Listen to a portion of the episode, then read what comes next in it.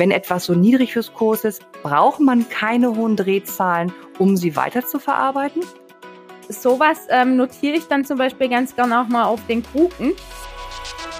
Mörserkittel Beipackzettel mit vielen spannenden Themen rund um die Apotheke. Das ist zum Beispiel, was ich mir gern anschaue. Metronidazol ist da so ein Pappenheimer, sage ich jetzt mal, ja, der uns da Probleme bereitet.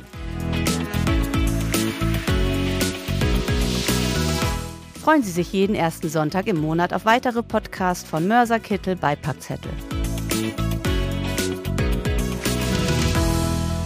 Mischparameter im Topitec mit Claudia Schwan und Sarah Siegler.